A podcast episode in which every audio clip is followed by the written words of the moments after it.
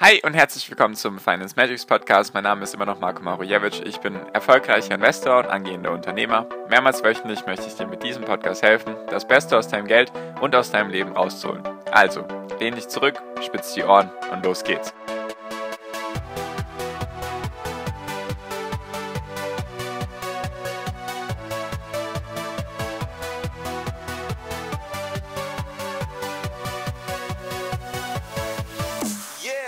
Panik ist zurück an den Börsen. Der DAX ist heute Morgen erst einmal schön um 3% abgeschmiert. Was sind die aktuellen Entwicklungen, dass das überhaupt passieren konnte und was kannst du daraus für dich mitnehmen und wie du dir selbst ein Bild darüber machen kannst? Darum geht es in der heutigen Podcast-Folge.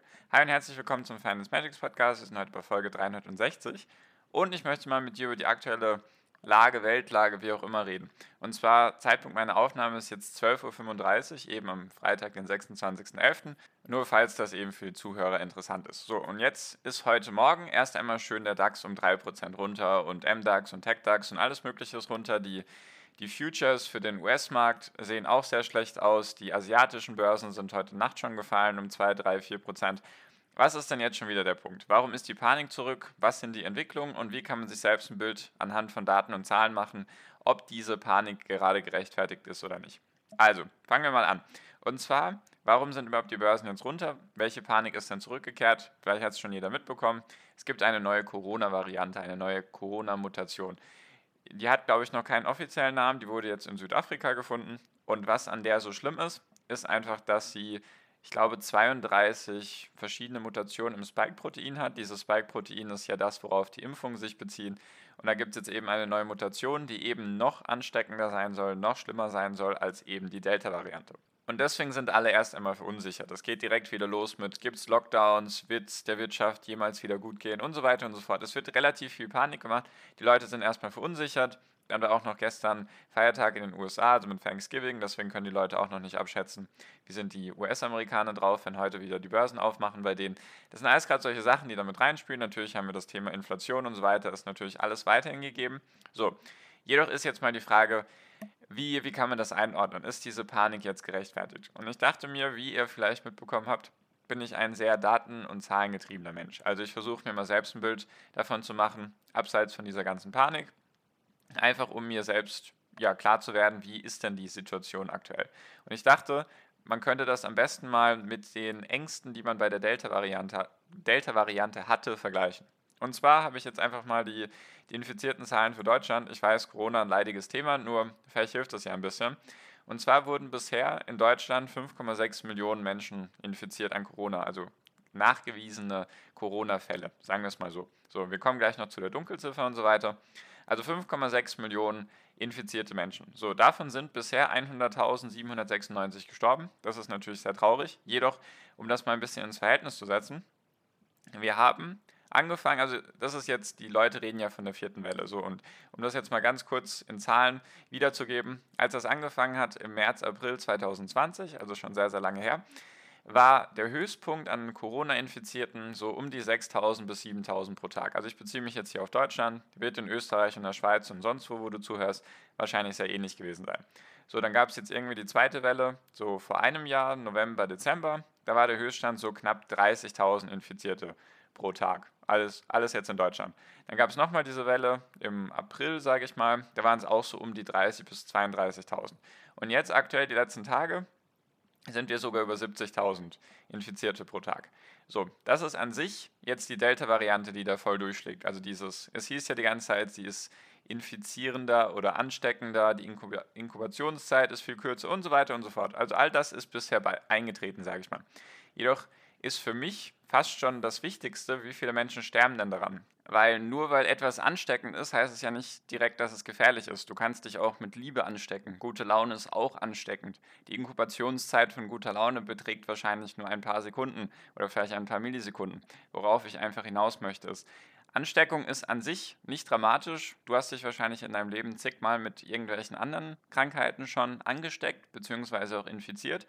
Und deswegen ist für mich das Ausschlaggebende einfach, wie viele sterben daran. Weil ist es wirklich gefährlich? Klar kannst du jetzt Nebenwirkungen haben und es gibt auch viele, die darunter leiden und die auch Nachwirkungen haben, die die überlebt haben. Das will ich hier gar nicht kleinreden. Das Ding ist einfach nur, Gefährlich wird es für mich erst, wenn die Todeszahlen auch exponentiell steigen, weil wir haben ja jetzt so viele Infizierte wie noch nie pro Tag. Jetzt ist die Frage, haben wir auch so viele Tote pro Tag? Und das kann man auch ganz gut einfach dann nachschauen. Also in der ersten Welle, also irgendwann März, April letzten Jahres, hatten wir von den knapp 6000 Menschen, die pro Tag infiziert wurden, sind da auch an dem Tag oder an den Tagen so 300 Menschen pro Tag verstorben. Das heißt also, wir hatten so eine Quote von 5% in etwa. Also von den infizierten Zahlen sind knapp 5% gestorben. So meine ich das eben. So, und dann hatten wir ja die zweite Welle vor einem Jahr, irgendwann November, Dezember, Januar. Und da hatten wir um die 30.000 Infizierte pro Tag. Da sind knapp im höchsten Punkt so knapp 1000 Leute pro Tag gestorben. Das heißt, da war die Zahl der Leute, die infiziert waren und die, die davon gestorben sind, betrug 3%. So, und jetzt, die war ja dann April, Mai, da war ja auch die infizierten Zahl wieder so um die 30.000. Da sind 300 bis 350 Menschen pro Tag verstorben. Also war die Zahl, die Prozentzahl war bei einem Prozent. Und jetzt haben wir eben aktuell so um die 70.000, die sich täglich infizieren. Das könnte auch noch weiter steigen, wenn sich das eben so verhält wie letztes Jahr in der zweiten Welle.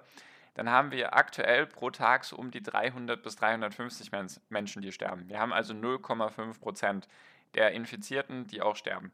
Natürlich ist das trotzdem eine hohe Quote, also trotzdem natürlich sehr traurig, dass diese Menschen sterben. Jedoch Ding, das Ding ist einfach, klar ist Delta viel, viel ansteckender, durchaus, deswegen sind auch viel, viel mehr Infizierte da. Jedoch die Todesrate ist viel, viel geringer und das gibt mir einfach so ein klares Bild darüber, okay, die Panik ist zumindest meiner Meinung nach nicht gerechtfertigt jetzt, wenn diese neue Variante aus Südafrika noch ansteckender sein sollte. Dann kann das durchaus sein, dass eben sich noch mehr Leute damit infizieren und dass auch die Impfungen dagegen irgendwie nichts bringen. Jedoch, wenn nicht mehr Leute sterben, dann ist das für mich keine gerechtfertigte Panikmache. Vielleicht ist das einfach ein bisschen zu nüchtern und zu naiv betrachtet. Natürlich darf da gerne jeder anders darüber denken, wie er das möchte oder wie auch immer. Freie Meinungsäußerung und so weiter, absolut gerechtfertigt. Ich wollte nur mal anhand von Daten und Zahlen aufzeigen, dass die Corona-Sorgen, die durch Delta verbreitet wurden, dass sich mehr infizieren werden, durchaus eingetroffen sind, jedoch die Todesraten bisher nicht gestiegen sind. Und der andere Punkt ist auch, den man auch bedenken sollte, eben, ich habe jetzt gehört und schon gelesen aus Ländern, in denen die Delta-Variante vor zwei, drei Monaten sehr stark gewütet hat, also sowas wie Indien, Indonesien, Thailand, Malaysia, Vietnam, dass die dort fast keine Infizierten mehr haben, weil eben sehr, sehr viele Leute sich schon infiziert hatten mit Corona, weil die Dunkelziffer ist viel, viel höher. Von diesen 5,6 Millionen Menschen, die sich in Deutschland angesteckt haben, wie viele Millionen Menschen haben nicht einmal gemerkt, dass sie Corona haben? Die einen ganz, ganz leichten Verlauf hatten, die irgendwie vielleicht ein bisschen Husten, ein bisschen Schnupfen oder sonst irgendwas hatten, die das gar nicht gemerkt haben. Oder die sich das als Grippe erklärt haben, als Erkältung oder was auch immer, die einfach das gar nicht mitbekommen haben, die sich dann vielleicht auch nicht direkt testen lassen haben, um das irgendwie mitzukriegen und so weiter. Deswegen die Dunkelziffer könnte locker viermal, fünfmal, sechsmal, siebenmal höher sein oder vielleicht noch mehr. Und was ich auch gehört habe, ist einfach, dass bis zum Frühling die Wissenschaftler davon ausgehen, dass jeder in Deutschland mindestens einmal in Kontakt mit Corona gekommen sein wird. Liegt ein, also lässt sich ja nicht vermeiden, besonders jetzt bei den infizierten Zahlen und weil es aktuell keine Lockdowns gibt, was ich sehr gut finde. Deswegen einfach, wir werden uns sowieso alle irgendwann damit infizieren und jetzt sich Panik darüber zu machen oder Angst zu haben, davor macht wenig Sinn. Deswegen verstehe ich auch die Reaktion aktuell ein bisschen nur, sage ich mal, dass die Börsen jetzt wieder verunsichert sind. Hauptsächlich eben, was das für Implikationen beinhalten könnte, dass dann eben solche Sachen wie Reisen wieder nicht in Ordnung sind oder dass Lockdowns und so weiter stattfinden. Das kann alles dementsprechend wieder passieren. Jedoch anhand der Daten und Zahlen und Fakten bin ich da nicht so, dass ich mir gerade irgendwie eine Panik darüber mache.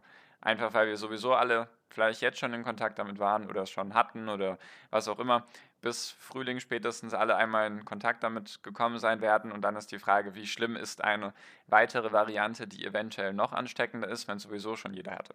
Das ist zumindest mein Basisverständnis. Ich bin natürlich weder Naturwissenschaftler noch irgendein anderer Wissenschaftler. Das ist für mich einfach nur, wie gehe ich an die Sache ran, einfach um zu gucken, ist das jetzt gerechtfertigt oder nicht.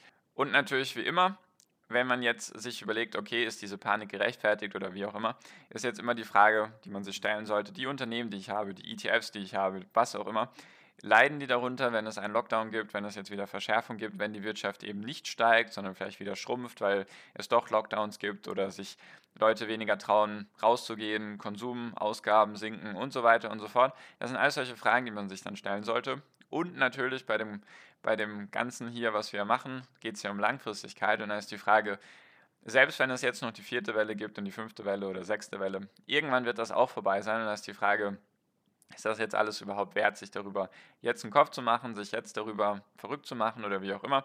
Ich mache das aktuell nicht. Ich bin sowieso mit den Unternehmen, die ich habe, schon durch Corona durchgegangen. Also da hat sich, ich habe die Auf und Abs schon mitgemacht, hat sich jetzt nichts an meiner Einstellung zu den Unternehmen verändert.